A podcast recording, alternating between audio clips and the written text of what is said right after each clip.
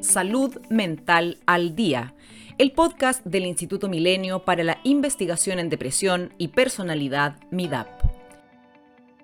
El proyecto Redes SIC, liderado por el investigador joven de MIDAP Cristian Montenegro, busca explorar las condiciones locales específicas que afectaron la implementación del proceso de desinstitucionalización psiquiátrica en Chile, mediante un estudio de caso cualitativo de tres años de duración que incluye entrevistas en profundidad y análisis documental, basándose en el caso específico del Hospital Psiquiátrico El Peral y sus transformaciones entre 1980 y 2011.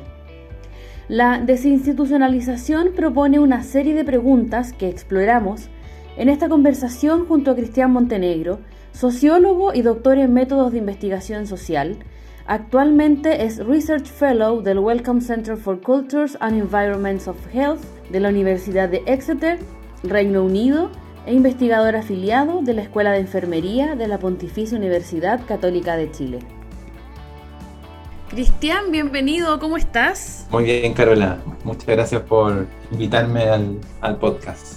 Bueno, Cristian, lo prometido es deuda, porque conversamos hace un año exactamente sobre una investigación que estaba realizando sobre las percepciones del personal de salud sobre la pandemia, mm. que la pueden escuchar, también está en Spotify, y ahí nos adelantaste esta investigación. Así que hoy vamos a conversar sobre el proyecto, ¿cómo se pronuncia? ¿Redesic? Tal cual.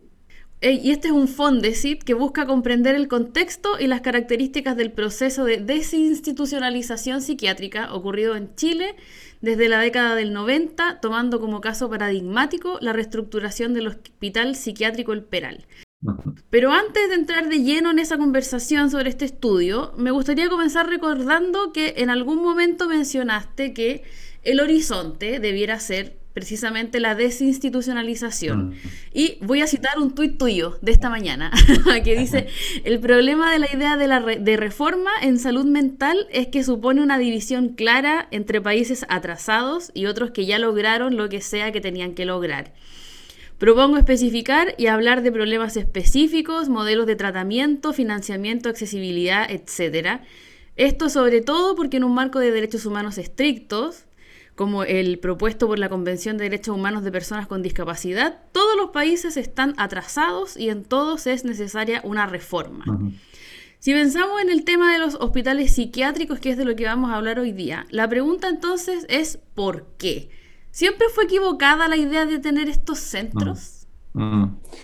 Es una pregunta súper profunda que yo a veces me hago, pero yo, yo creo que el, el hospital psiquiátrico nace como una política, digamos, humanitaria una política de Estado en particular. O sea, ya no es como el manejo de personas con problemas psiquiátricos severos de largo plazo em, ya estaba siendo administrado particularmente por organizaciones caritativas pequeñas, iglesias, particularmente. Esto en todo el mundo, estoy dando una, imagen más o menos general. Y cuando surge la, en Francia la, idea de, de, crear una institución que, que, resuelva este problema y que, que ayude al, enfermo mental, digamos, eh, entre comillas, a, sanarse, esto, esto tiene un carácter humanitario, tiene un carácter médico, una cierta confianza en que la medicina iba a ser capaz de, de entregar un tratamiento y que este era el espacio ideal para que ese tratamiento ocurriera.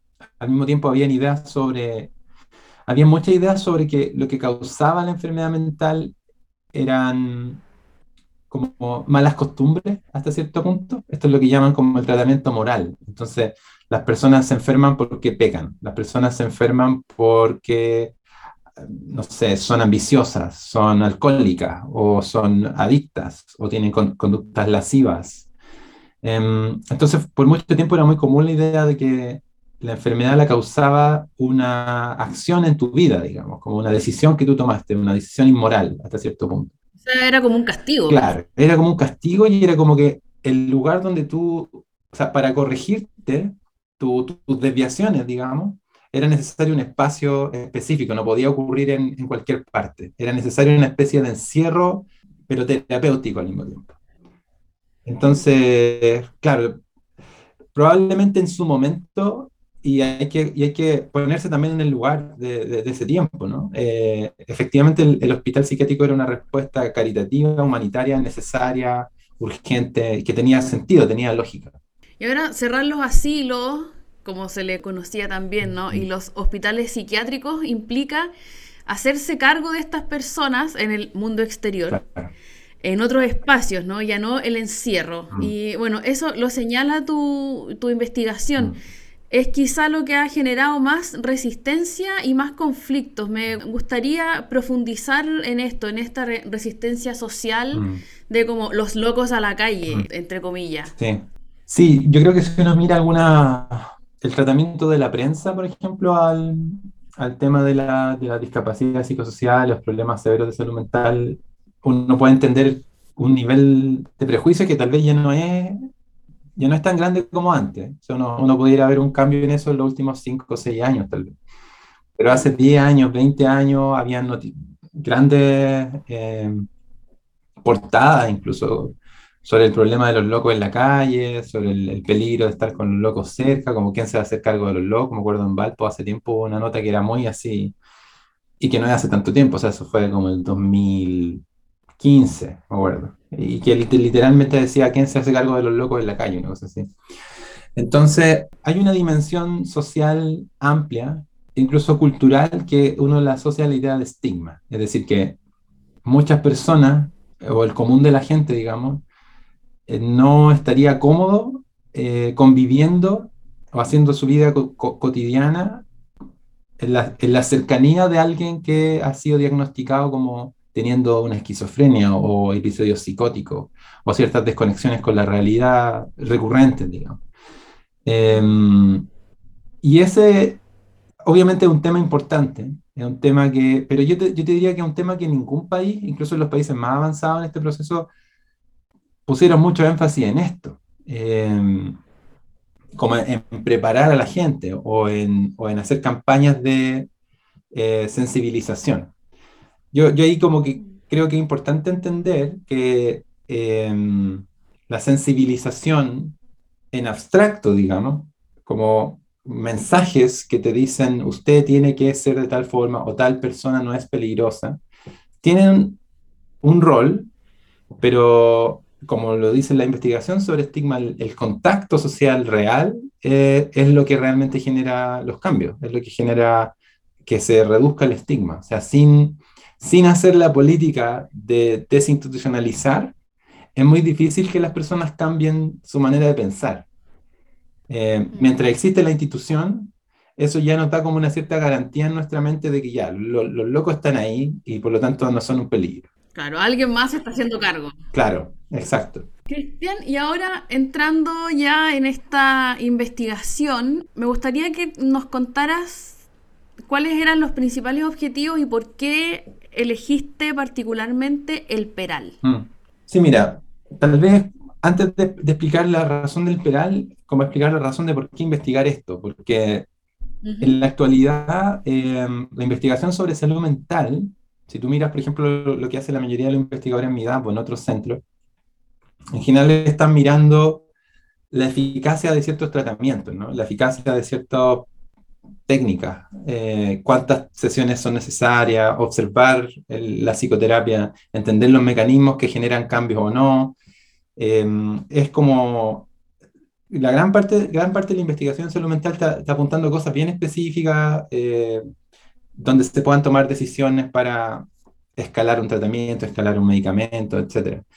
Por otro lado, también hay mucha investigación sobre lo que uno llama como determinantes sociales, cuáles son los factores sociales que inciden en que alguien se enferme o que se sane, etc.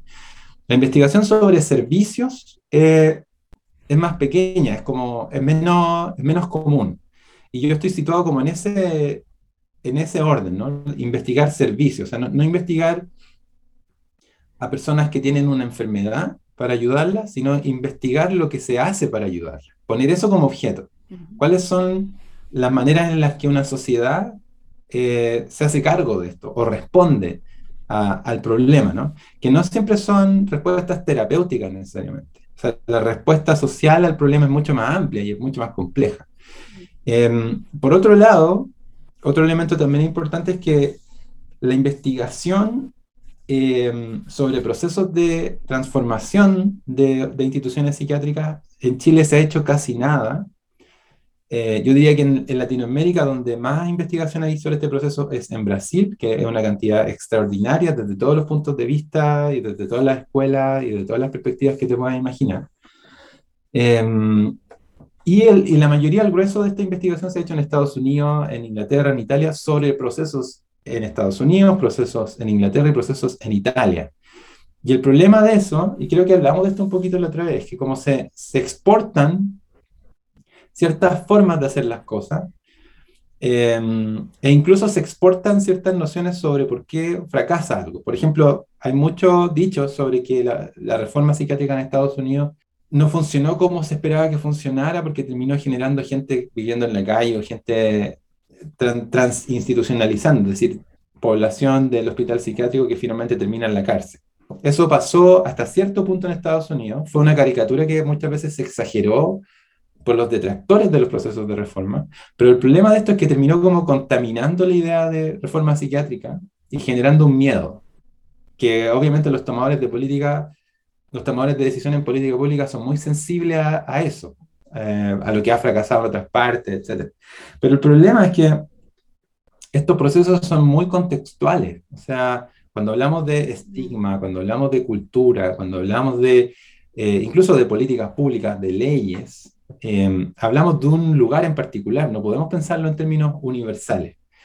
Y como no tenemos mucha investigación a nivel local, ahí fue donde yo dije, ok, yo quiero investigar esto, quiero, quiero seguir un proceso en particular, concreto, quiero evaluar cómo, cómo funcionó, qué falló eh, y cómo por lo tanto podemos hacer para seguir avanzando. Y el caso del Peral, para volver a esa parte de tu pregunta, lo que tiene de paradigmático es que es el único hospital psiquiátrico existente en Chile donde hubo un esfuerzo, digamos, concreto, medible, de transformación hacia la externalización de pacientes. ¿Qué significa esto? Que una inversión del hospital en la red pública.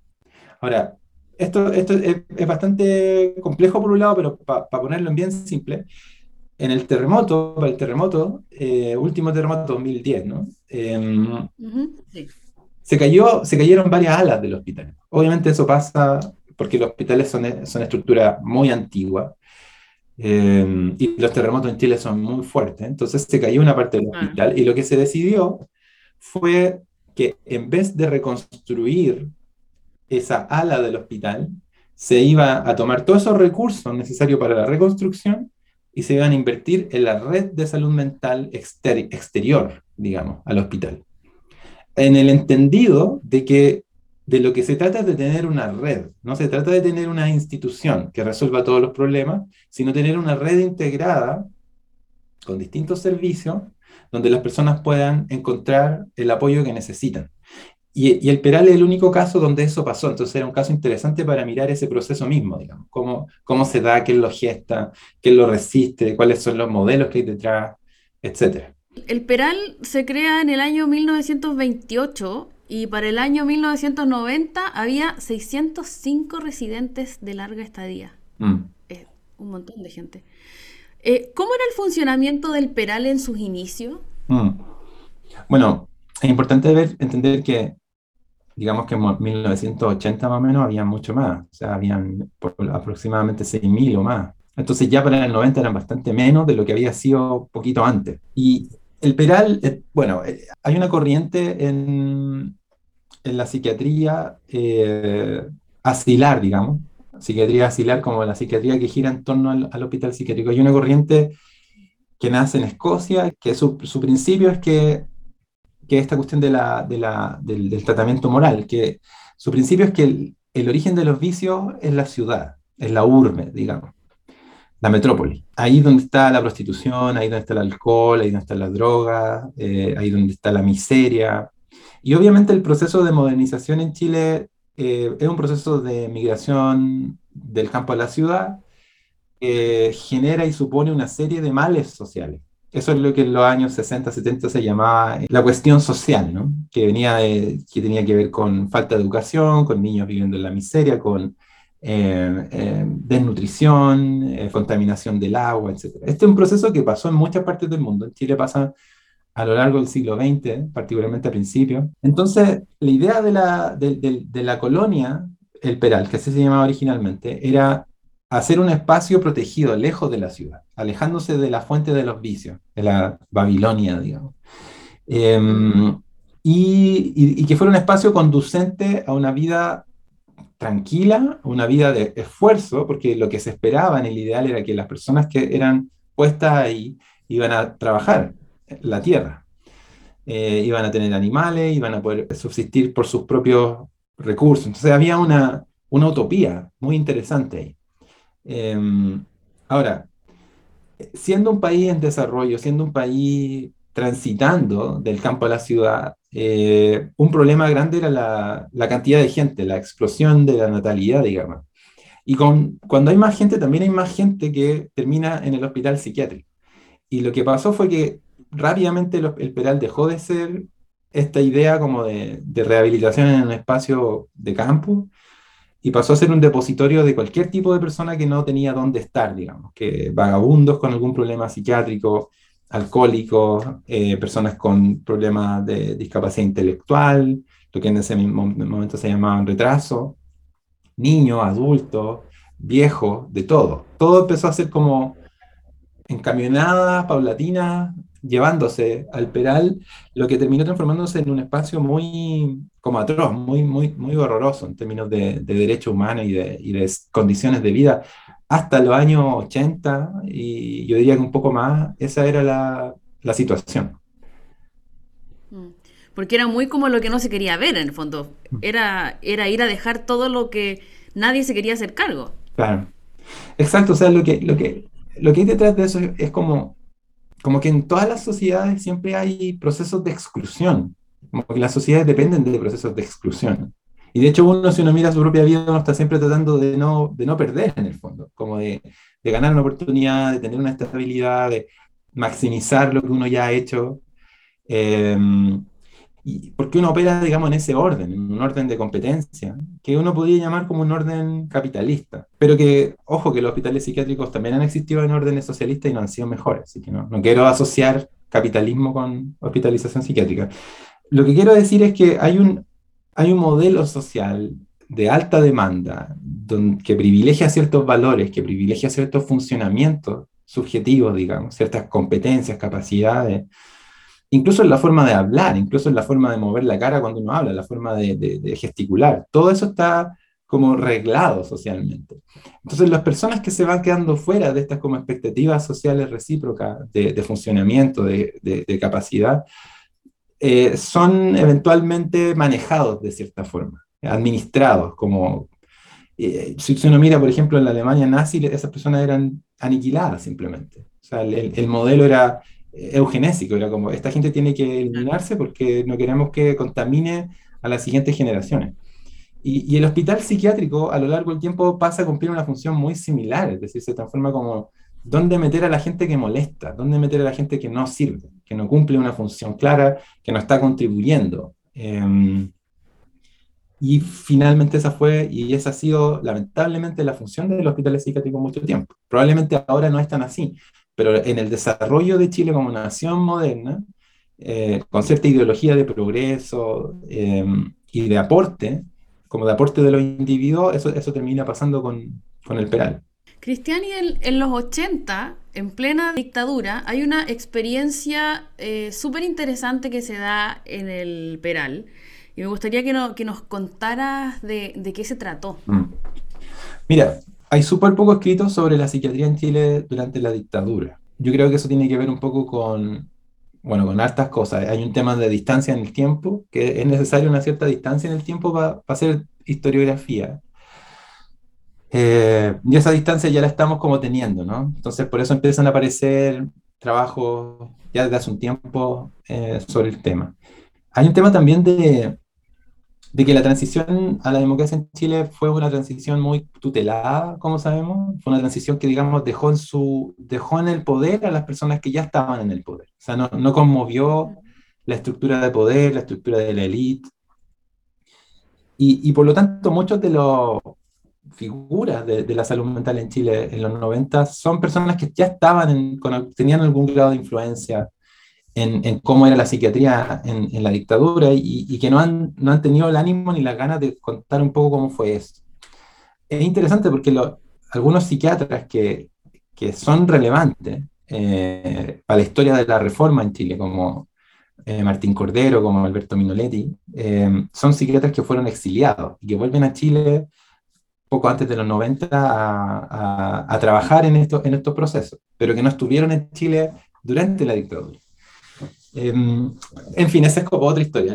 El, el, tema es que en el Peral, eh, la dictadura, lo, lo, lo, más inmediato que supuso fue menos recursos, menos, menos personal, la misma cantidad de personas eh, para menos, menos apoyo, por lo tanto peores condiciones, hacinamiento, muerte, muerte de frío, muerte de inanición, muerte por virus, eh, por falta de aseo, infecciones de todo tipo gente abandonada. Y con esta cantidad que, que, tú cuentas que eran miles ah, de personas. Sí, miles de personas. Eso incluye niños, incluye personas que estaban encerradas en jaula por años, sin salir, sin ver la luz. Eh, atrocidades de todo tipo, que yo espero que en algún momento se salgan a la luz y se haga un buen documental y se hable de esto, como se está haciendo en Brasil, por ejemplo.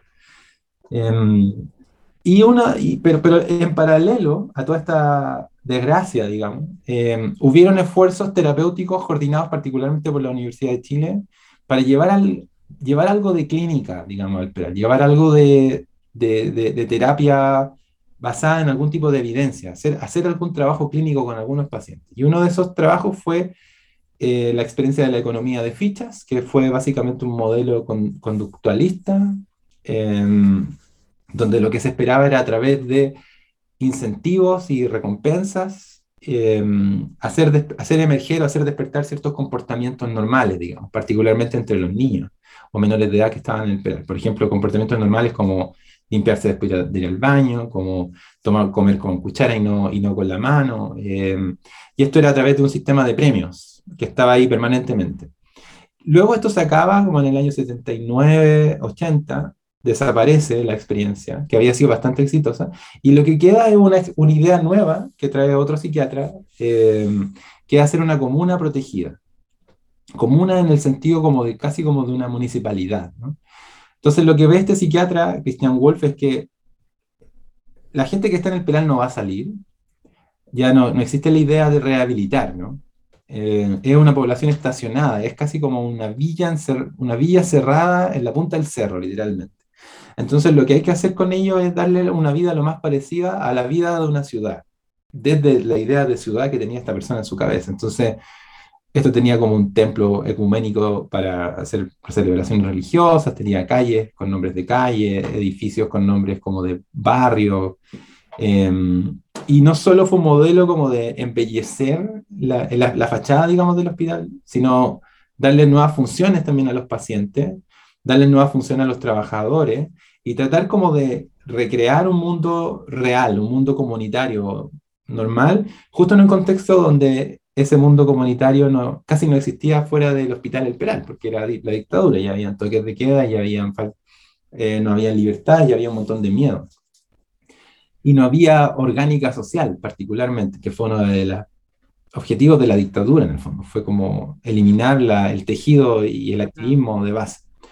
Entonces, esta experiencia duró casi 10 años y hay muy poco escrito sobre esto. Hay, algunas menciones eh, y en mi proyecto yo pude conversar con varios participantes directos de esto y recoger sus testimonios y algo en lo que estoy trabajando ahora en una publicación para, para dar a conocer un poco esta, esta idea, que, que no, no, sabemos qué también le hizo a los usuarios. O sea, yo siempre hago, la, hago como la advertencia, no, no, no hay una evaluación de la eficacia de esta cuestión.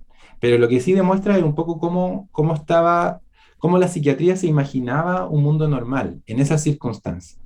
Eh, y que donde la idea de comunidad, que después se vuelve clave en la política de salud mental en Chile, eh, tiene como esa prehistoria, como, como esa prehistoria escondida, de la que es como vergonzoso, porque finalmente en los 90, cuando llega la democracia, llegan otros jefes, miran esta cuestión y dicen esto una, es, una, es una mentira en el fondo, es como, es como engañar a los pacientes y hay que acabarlo, pero duró 10 años. Y ahí, bueno, ya que lo comentas, ¿cómo se siguió viviendo en el, en el Peral? Bueno, cambian estos jefes, como tú comentas, y vuelve la democracia. ¿Qué, es lo que pasa? Mm.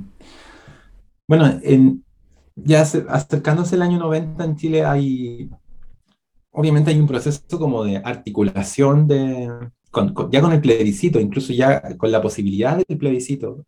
Eh, muchas personas, eh, particularmente psiquiatras, empiezan ya a juntarse a pensar, oye, ¿qué, qué va a pasar? ¿Qué va a pasar con la salud mental? O sea, ¿qué, qué se puede proponer? ¿Qué, qué lugar va a tener? Eh, y en mi investigación yo pude como captar un poco de eso. Y, y, una de las cosas que pasan es que hay un, hay un ímpetu bien fuerte por hacer una transformación profunda y ya se instala la idea de, de cerrar el hospital psiquiátrico.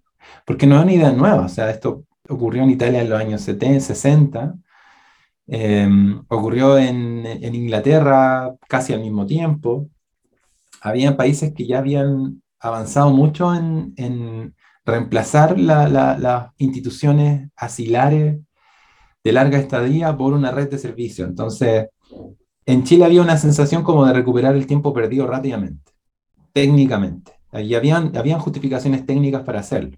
Al mismo tiempo, desde OMS había una, un fuerte apoyo técnico eh, a la región, porque en OMS em, y particularmente en, la Organización Panamericana de la Salud en Washington, había un par de psiquiatras que, que, que, miraban a Latinoamérica como, como un potencial de cambio y estaban esperando el momento.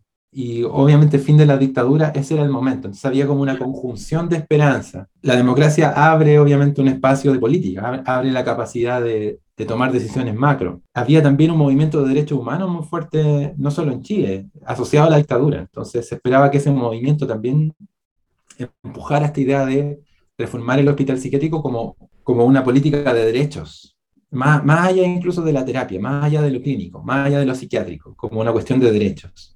Y, y lo que, y como yo lo leo es que llegan personas al, al Peral particularmente, eh, Martín Cordero entre otros, y otros que estaban antes de él, y otros que se suman a trabajar con él, y él llega con ideas que venían de su trabajo en Inglaterra, entonces él llega rápidamente a querer transformar esta cuestión. Y, y, no solo él, y hay, hay otras personas súper importantes ahí que debería mencionar, pero no tengo todos los nombres en la cabeza. Em, y, y, ahí se, se, da ya como una primera batalla, porque la expectativa choca contra la realidad en el fondo. Y la realidad, por un lado, es que todavía no está la red lo suficientemente articulada para, para recibir a las personas que están en el Peral, que eso es un hecho fáctico, o sea, ahí, no, no, no, no, necesita interpretación. Era así. El, el, sistema salud mental se estaba recién reorganizando, había recién un plan nacional muy nuevito, en el 93 de hecho el plan nacional, eh, que estaba apuntando hacia esto, pero era como muy difícil hacer un cambio en una unidad, en un espacio particular como el Peral, sin todavía contar con un, con un modelo instalado, digamos, de servicio y que incluyera residencia. Em, y al mismo tiempo hay una resistencia de los trabajadores que es súper fuerte, porque obviamente hay un, son, son, no sé, pues, décadas, en 1930, que, que, las cosas se hacen de una cierta forma, ¿no?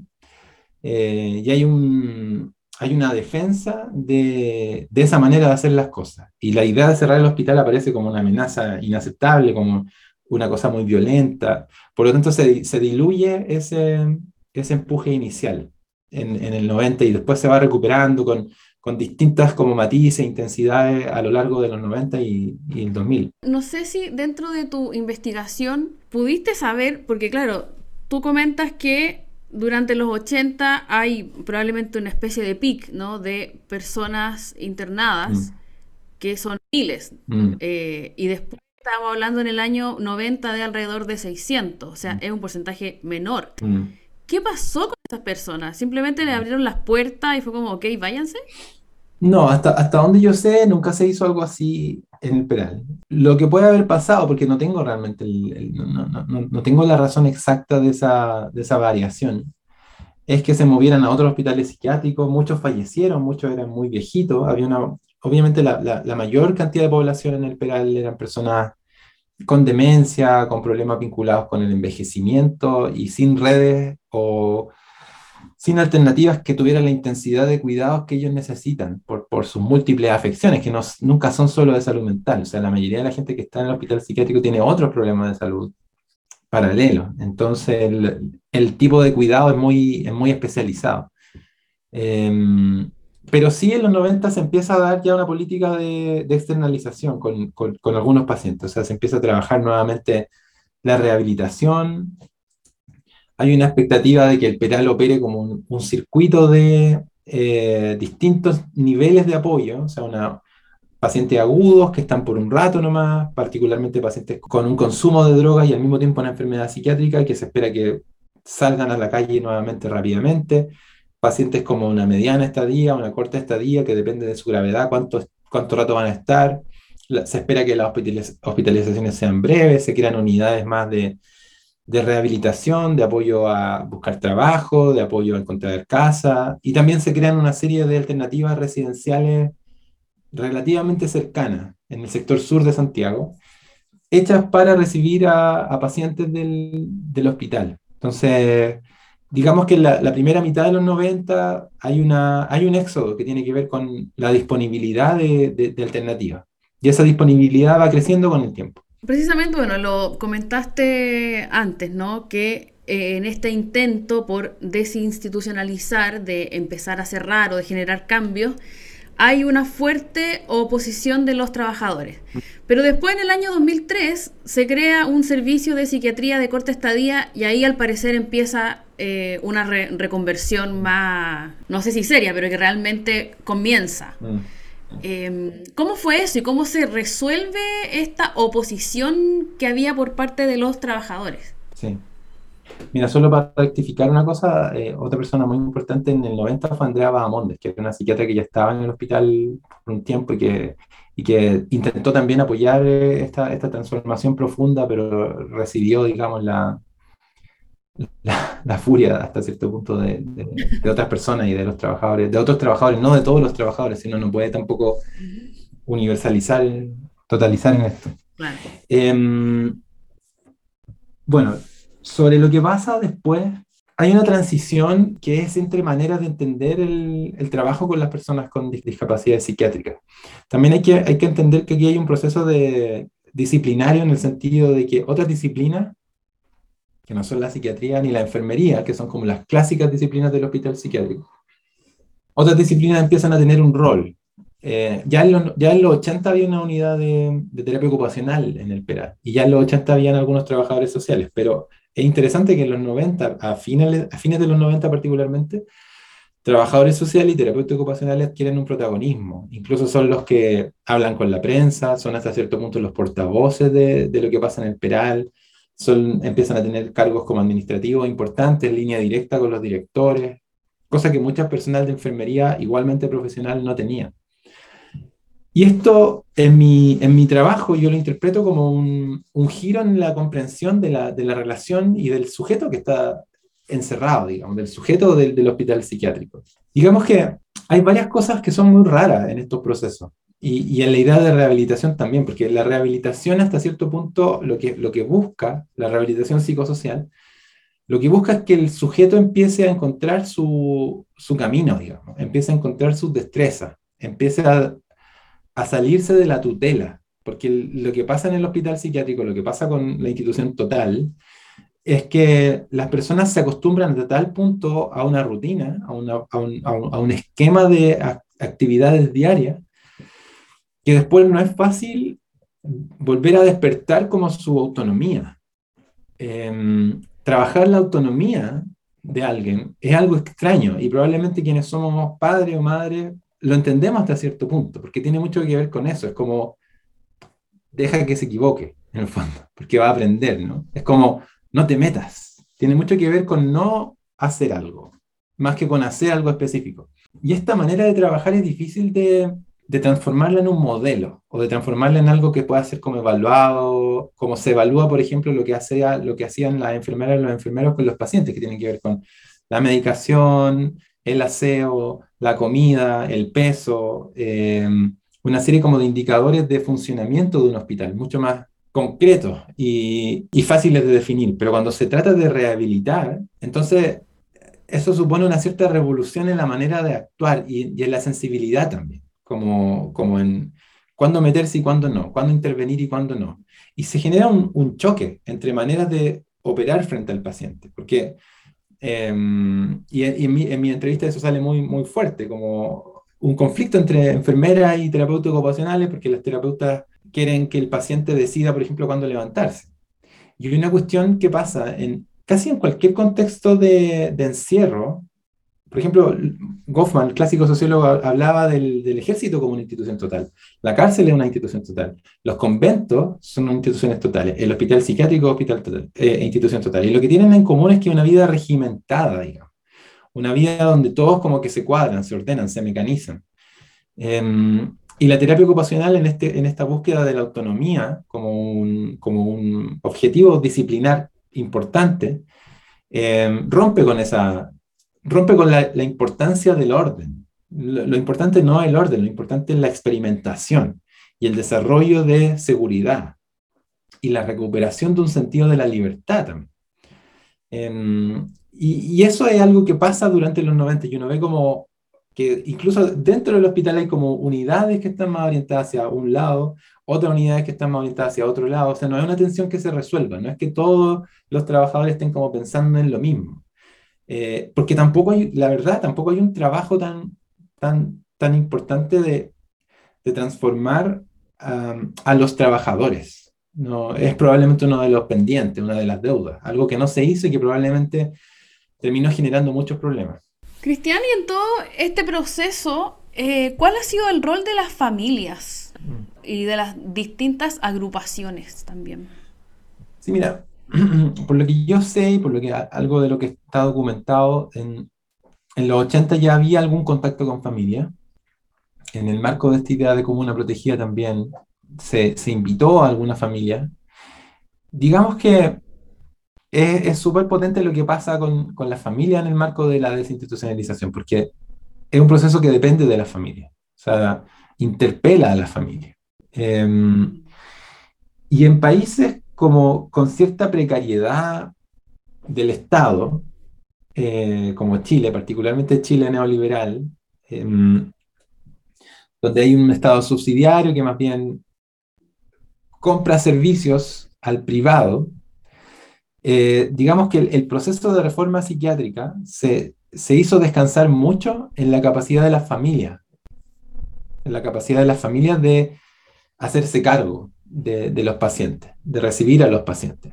Eso implicó concretamente hacer muchos talleres con familias, invitar a, a familias ayudar desde el PERAL, las, trabajadoras sociales del PERAL, ayudando a, que las familias se organizaran como agrupaciones, eh, esto a principios de los 90, eh, con, un, con, la idea de que las familias eran no solo un, como un, un, compañero de lucha, como que eran parte de la causa, sino también con, porque la familia era un recurso necesario para que esta cuestión funcionara. Sin la familia esta cuestión no funcionaba. No había una expectativa todavía, no había una claridad presupuestaria, por ejemplo, de, ok, vamos a construir eh, residencias de máximo cinco personas con un, con un cuidador para, para mil pacientes. Nunca hubo capacidad de hacer eso tan rápido.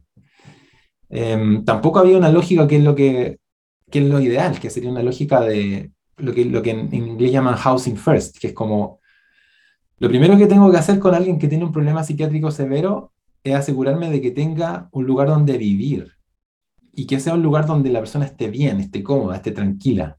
Eh, es decir, lo que tengo que asegurar es darle casa. Em, porque la, la, fragilidad residencial es un problema, afecta, digamos, la estabilidad mental de las personas. No saber dónde vivir, estar obligado a vivir con una familia de la que probablemente salieron arrancando cuando eran adolescentes, em, es, un, es, un, es un problema. Entonces, bueno, la familia se les mete mucha presión para que se hagan cargo. Y, lo que pasa en, el caso del Peral es que algunas familias se suben a este carro con mucha fuerza, arman agrupaciones, y lo que se va dando es que las familias finalmente son contratadas eh, como cuidadores. Digamos, pagadas por la red del, sur, por, el, por, el, Servicio de Salud Sur, del cual depende el Hospital Peral. Em, entonces pasan a jugar un rol súper importante como aliados técnicos, como parte de la red, parte de la infraestructura que iba a permitir una transición em, desde el hospital hacia la comunidad, digamos. Pero obviamente también hay mucha autocrítica en relación a cómo se dio este proceso, porque las familias muchas veces se fueron, se fueron institucionalizando, se fueron transformando en, agentes del Estado, en el fondo. Eh, fueron construyendo más y más hogares protegidos, administrándolos, transformándolos en una especie de empresa.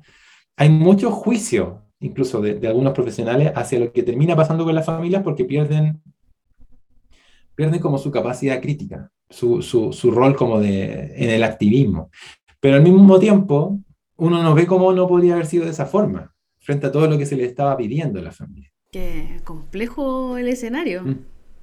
Sí, sí, y yo diría que, a ver, yo diría que en Chile, em, incluso más allá de la situación específica de la, de la, desinstitucionalización psiquiátrica, en otro ámbito, hay una, hay una expectativa como normativa de la familia, como, como, como, como fuente de amor, como fuente de apoyo permanente. Em, y digo amor por, por, una cuestión como de, eh, de, una disposición em, desinteresada a, a, resolver un tema muy difícil y a estar dispuesto a hacer todo lo que tengan que hacer para resolverlo. Y, y yo he hecho investigación sobre familias que cuidan a personas con discapacidad psiquiátrica severa, particularmente esquizofrenia incluso personas mayores, así, personas de 80, 85 años que cuidan a un hijo que tiene 50 años y que tienen terror de lo que va a pasar cuando ellos mueran, por ejemplo.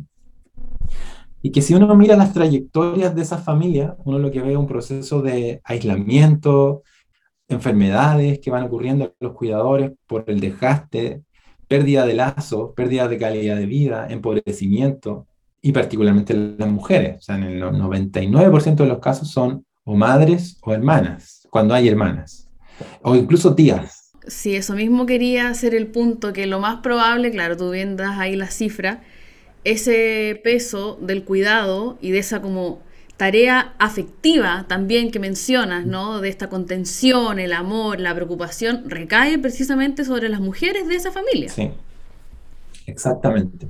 Y ahí se, se cruza otro tema que, que yo estoy, mirando y lo he visto un poco los datos, y es que en general el rol de las mujeres, tanto a nivel profesional como a nivel familiar, ha sido como invisibilizado en esta, en esta historia. Y por eso yo me preocupé de, no, de evitar el, el, bias, ¿no? Como de, de mencionar también eh, a las mujeres psiquiatras que fueron clave en este proceso. Eh, y que yo quiero también dar cuenta de eso en mi trabajo. Eh, con nombre y apellido, digamos, diciendo quiénes, fueron y, qué hicieron y qué intentaron hacer. Hay, hay claramente hay una línea de, de, protagonismo de mujeres en, en, probablemente en las decisiones más radicales que se tomaron en, en el Peral. Y luego son mujeres también las que se agrupan, forman organizaciones de, de familiares, consiguen recursos, ganan conocimiento eh, hasta el día de hoy. Hay algo también eh, fundamental en este trabajo que estás haciendo, ¿no? Es este relieve de la transformación de la sensibilidad hacia la dignidad de los, de los pacientes. Eh, mm. sobre eso me gustaría profundizar, eh, que tiene también que ver quizás con una polémica ¿no? que hubo hace poco, de hecho tú mismo escribiste una carta a un medio, mm. ya, ya vamos a ahondar sobre eso, ¿no? pero Sí. Pero, ¿de, qué hablamos cuando hablamos de dignidad del paciente? Mm. Eh, sí, eso es, un tema grande porque dignidad ya no es lo mismo desde, octubre del 2019 para, los chilenos en general. Em, entonces la palabra tiene una carga donde fue como que todos entendíamos, como que nos interpeló a todos, y ahora que nos estamos preguntando, ¿qué, qué, qué significa esta cuestión? Sobre todo en un proceso constitucional en curso, dignidad, digamos, que apunta a lo, a lo que el Estado hace o no hace em, frente a las personas y a, lo que, lo que como sociedad esperamos que se haga con nosotros. Claro, es como, ¿qué, qué es una vida digna? Exacto. qué es una vida digna, qué es una vida respetable, cuáles son los límites de lo que se puede hacer con alguien. Y todas estas son preguntas claves en, el, en la historia de la psiquiatría, ¿no? porque la historia de la psiquiatría es por cientos de años la historia de hacer casi cualquier cosa con, con, con las personas que eran consideradas locas. O sea, no, no había límites a, a, lo que se podía hacer, a lo que se podía experimentar, generarles enfermedades para ver si con eso se sanan, hacer distintos tipos de curas, hacer psicocirugía, esterilizaciones. Eh, casi, para mí es casi como tratarlos como una plaga, como cuando uno se te llena la casa de hormigas y ya estoy dispuesto a todo, como que te viene una crueldad, así como que ya, voy a echar lo que encuentres. Eh, es muy parecido, yo digo, yo, yo, yo siento a, a la historia del, del tratamiento de, mm, de la, a las personas como con problemas psiquiátricos severos. Eh, eh, es como una, una cierta crueldad eh, y una cierta como capacidad de simplemente experimentar y, y, y, salirse de los parámetros de lo que harías con cualquier otro ser humano. como que no fueran sujetos de, de derecho por estar enfermos. Sí, exactamente. Exactamente. y, y ahí es cuando la cuestión de la dignidad es, es, clave, porque dignidad es como, en un proceso constitucional, en un proceso social como ese, es como que, ok, volvámonos a poner de acuerdo en lo que significa la dignidad y en lo que constituye, digamos, en los límites eh, y en lo que, esa en lo que, en lo que todos tenemos seguro en la vida, donde sabemos que no nos van a no se nos va a faltar, no se nos va a fallar o, no se nos va a vulnerar. Y, y, y, probablemente estas son la, la, población del hospital psiquiátrico y la población con este tipo de discapacidades es aquella donde muchos cambios sociales como que a ellos no les llegan.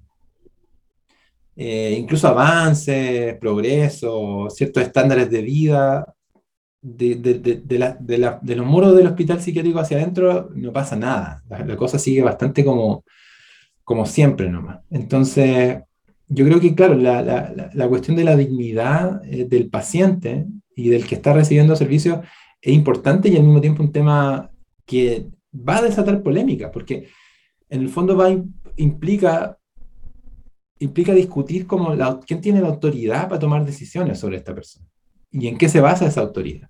Y hasta ahora, claro, como sociedad, no, no hasta ahora, para qué, para qué, eh, hace rato, pero como sociedad hemos descansado mucho en que la autoridad sobre esto la tiene la psiquiatría o la tiene el especialista médico, ¿no? E incluso eh, la figura del psiquiatra está como legalmente constituida de esa forma. O sea, él, él, es el que decide un curso de tratamiento, él es el que indica el medicamento, eh, él es el que un poco pone el pecho, ¿no? Frente a una decisión si eventualmente esa decisión sale mal, es él el que va a ser responsable. Y esa es una posición en la que como sociedad lo ponemos, eso es lo que llamamos como un contrato social entre la sociedad y la psiquiatría. Y dar vuelta a eso no es un proceso fácil. Y tampoco es algo frente a lo que todo el mundo esté de acuerdo. ¿no? Pero es como una apuesta que, que yo creo que, no, no una apuesta, es cuando pasan cosas como lo que pasó en el hospital de El Salvador, y vuelven a pasar y vuelven a pasar, donde hay tratamientos que están fuera de norma y que se hacen igual, uno se tiene que preguntar ya, ¿y por qué se hace? Y se hace porque hay expertos, un grupo de expertos que consideran que con su juicio experto, con su autorización social, eh, basta. Eh, y que ellos son los que tienen un poco la capacidad de distinguir entre lo que es correcto y lo que es incorrecto en relación al tratamiento. Y no necesitan de otras fuentes de autorización o no, necesitan de una instancia superior. Eh, entonces se trata como de volver a poner en control, bajo parámetros distintos, la acción de los especialistas. Es un poco el tema de la dignidad, es el tema de los derechos también. Como cómo, cómo configuramos nuevamente esto para que las decisiones que se tomen eh, en relación a lo que se hace con una persona que tiene un problema de salud mental no sean arbitrarias y no provengan de una sola fuente de saber, eh, sino que tengan un control social eh, hasta cierto punto. Mm.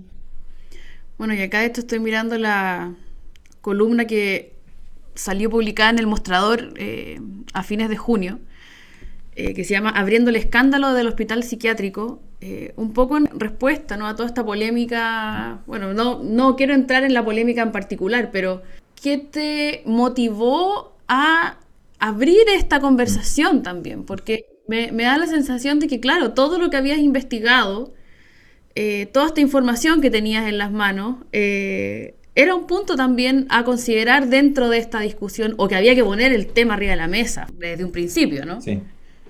Sí, claro, o sea, sí, yo me sentí como interpelado de inmediato con lo que pasó cuando me enteré. Yo justo estaba en Chile un par de semanas a levantar datos y a presentar, y, ahí conversando con colegas, gente que estaba un poco en el mundo de la salud mental, eh, me contaron y después lo vi en la prensa y después leí el informe y, y ahí como que dije, escucha, no sé, como que me asustó la dirección que estaba tomando un poco el debate, porque era como una defensa corporativa cerrada muy, muy preocupante, a mi parecer. Y, claro, cuando pasan esas cosas, como que uno tiene el deber de, de poner ciertos puntos ahí, como de instalar ciertos puntos, de tratar de, no, no, de, no, de, no de querer uno controlar el debate, sino de abrirlo. Por eso un poco el nombre de la, de la columna. Y eh, Claro, no, vamos a entrar en detalle, pero en, estricto rigor lo que pasó fue que se hicieron procedimientos que van contra la, legislación local, contra las normas técnicas que regulan cómo se hace em, terapia electroconvulsiva, eh, regulaciones internacionales. Em, y lo que se dijo de vuelta, digamos, el primer argumento de defensa fue, bueno, lo que pasa es que no teníamos recursos y, en contextos de salud pública hay que actuar con lo que se llama eh, como que una respuesta a tiempo, una respuesta inmediata, o si no, esto puede empeorar, y por lo tanto la justificación era la falta de recursos. Em, y finalmente era como devolverle la, la acusación al sistema, ¿no? como a, a, los elementos estructurales. Entonces eso a uno como sociólogo lo, lo, lo, lo interpela doblemente, porque uno, uno como sociólogo está siempre haciendo ese argumento también. Como que no, no, no, pensemos en las acciones individuales, pensemos en los elementos estructurales que condicionan. Em, y ahí como que a mí me llamó la atención mucho esta idea de usar el, pretexto de la, de la, precariedad de un hospital psiquiátrico como justificación de hacer cosas que explícitamente atentan contra los derechos de los pacientes. Porque lo preocupante de eso es que quién sabe cuántas otras cosas se hacen bajo el mismo pretexto. O sea, lo que muestra eso es que hay una cierta cultura, una cierta cultura de justificar cosas. Eh, entre colegas, entre pares, entre redes, aquí se hace, se hace allá, se hace acá, si ellos lo hacen, nosotros también, eh, si el paciente consciente, entonces ya está bien, em, sin considerar un, sin someterse, digamos, al escrutinio eh, externo, actuando de manera arbitraria, eh, sin regular, sin, sin una regulación de, de, las decisiones, de los procedimientos. Entonces, em, un poco lo que yo apunto en la columna es que no, no, tratemos de apagar esta cuestión rápido, no tratemos de que, nos, de que nos tranquilice el hecho de que un experto nos diga, no, esto se hace en todas partes y no hay ningún problema, em, y, y, y, lo que se tiene que hacer es tal otra cosa, pero nosotros no, nos tranquilicemos nuevamente con la voz del experto. Y no quiero ir en contra del experto porque yo también soy experto, sería como absurdo, soy experto en otras cosas.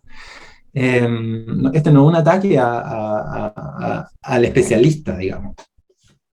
Pero lo que se hace en salud mental em, y lo que se hace con procedimientos tan complejos y potencialmente, si se hacen mal, tan dañinos, como la, terapia electroconvulsiva,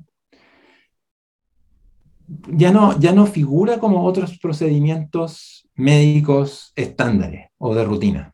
Por mucho que muchos psiquiatras quieran hacer como que es así, como que este es otro procedimiento de la medicina que por lo tanto se autorregula de acuerdo a las reglas de la medicina. Lamentablemente, hay una historia larga de derechos humanos, está la Convención de Derechos Humanos de las Personas con Discapacidad, que han visto que este procedimiento históricamente fue usado incluso como castigo. Fue usado de manera arbitraria, irrestricta, sin control, una y otra vez sobre las personas. Y testimonios de personas que fueron dañadas por esto son muchos. Em, entonces no, no hay, eh, no hay un, digamos, no hay un, un conocimiento, como una evidencia suficiente como para justificar que se haya hecho lo que se hizo. Y el tema sigue abierto y sigue pendiente. Entonces vamos a esperar a ver cómo, en qué termina esto. Pero se pueden aprender lecciones y yo creo que hay un debate abierto que es, es importante para avanzar. Cristian, y para ir cerrando esta conversación, bueno, aquí apareció el tema, ¿no? De eh, estamos en un debate constitucional importantísimo. ¿Cuál debiera ser el horizonte? ¿No? Sabiendo que también esta nueva constitución consagra ciertos derechos, eh, pone a la persona también en el centro. Mm. Eh, ¿Hacia dónde debiera ir? Bueno, esto que estamos conversando, pensando la salud mental, la desinstitucionalización, el enfoque de, derecho, ¿hacia dónde debiera ir? ¿Cuál es, ¿Cuál es el horizonte o cuál crees tú que debiera ser ese horizonte? Mm. Sí, es, siempre una, es un tema complejo. Em, al mismo tiempo es como ilusiona, ¿no? Pensar en, que hay un potencial de, ajustar las cosas, como de moverlas en una dirección distinta. Yo creo que hay señales súper buenas. Em, hace poco salió un, plan, una estrategia de, de, MinSal sobre que incluye el tema de desinstitucionalización, tal vez de manera más explícita que en, que en todos los otros planes de salud mental en Chile al mismo tiempo incluye cosas muy interesantes, como un, comité asesor eh, de la sociedad civil que incluye a, usuarios y que va a trabajar con, con, en el diseño de políticas públicas de salud mental. O sea, va, a trabajar en, en, la dirección de, de dónde tienen que ir las cosas. En mi, en mi opinión, yo creo que eso ese es como el camino, que es como el camino de democratizar esta conversación en el fondo. Porque cuando hablamos de salud mental estamos hablando de, nosotros mismos, en el fondo. Estamos hablando de algo que nos podría pasar, de algo que le ha pasado a alguien que conocemos. Estamos hablando de un modelo de, económico que nos fuerza, que nos condiciona, que nos limita, que, eh, o, que nos ayuda. Eh, pero estamos hablando de cómo, cómo hacemos la vida en común, en el fondo, cuando hablamos de salud mental. No estamos hablando de algo que le pasa a un órgano del cuerpo o a una serie de células en una serie específica de lugares. La conversación es mucho más amplia y, no puede ser retenida en los confines de una especialidad. Por eso la psicología, la psiquiatría, el trabajo social, la terapia ocupacional tienen tanto que decir sobre este tema, porque no es un tema que sea de una sola disciplina. Em, y lo que está pasando ahora y estas señales de la participación de usuarios, de, de, de, los expertos por experiencia, de las personas que han vivido estos procesos, y el rol que puedan tener, eh, para mí eso es, es, clave. O sea, incluso más allá de decirte, no, lo que tenemos que tener es eh, casa y, y COSAMS y, más, más gente, más, más, allá como de la imagen técnica concreta, a mí me, me ilusiona la, las voces que participen en estas decisiones. Porque el camino que tome Chile en esto puede ser distinto al camino de los países avanzados, digamos. Eh, puede, puede haber un grado también de originalidad, de creatividad y de, y de enseñar, enseñarle al mundo cómo hacer las cosas. Y yo creo que esta, estas señales nuevas me, me dan esa esperanza. Bueno, Cristian, muchísimas gracias por esta conversación. No sé si hay algo que se hubiera quedado en el, en el tintero. Tenemos un par de minutos si es que lo, si es que lo quieres agregar. No, o sea, yo espero seguir compartiendo ideas, seguir levantando información. Le hago un llamado también a los colegas de las ciencias sociales, sociólogos, antropólogos. Seguimos siendo pocos los, los cientistas sociales que trabajamos en salud mental y hay razones para eso, pero, pero yo creo que es un tema donde hay, hay más necesidad de cientistas políticos, de historiadores particularmente, Em, de trabajo interdisciplinario entre la ciencia biológica, entre la ciencia de la psicología, entre las ciencias sociales, para ir como desenredando esta maneja y, entendiendo estos procesos de, mejor forma. Así que mi, llamado para aprovechar el minuto sería la investigación en ciencias sociales locales, eh, súper necesaria. Bueno, y para finalizar, Cristian, el proyecto del que conversamos hoy día tiene un sitio web que lo pueden revisar. Ahí hay, harta info que es Redepsic, es con Rede S P S I Q. Ahí está toda la información. También los pueden contactar si es que alguien quisiera, no sé, saber más o. Sí, encantado de. Sumar también algún. Totalmente. Así que ahí está entonces redespsic.cl, ahí está el sitio web para saber más sobre este proyecto. Y a ti, Cristian, muchísimas gracias por tu tiempo y será hasta una próxima conversación. Hasta una próxima, Carola. Yo siempre feliz de estar en el programa. Que estés muy bien. El Instituto Milenio para la Investigación en Depresión y Personalidad, MIDAP, es financiado por la iniciativa científica Milenio de la Agencia Nacional de Investigación y Desarrollo, ANID. Para más información, ingresa a www.midap.org.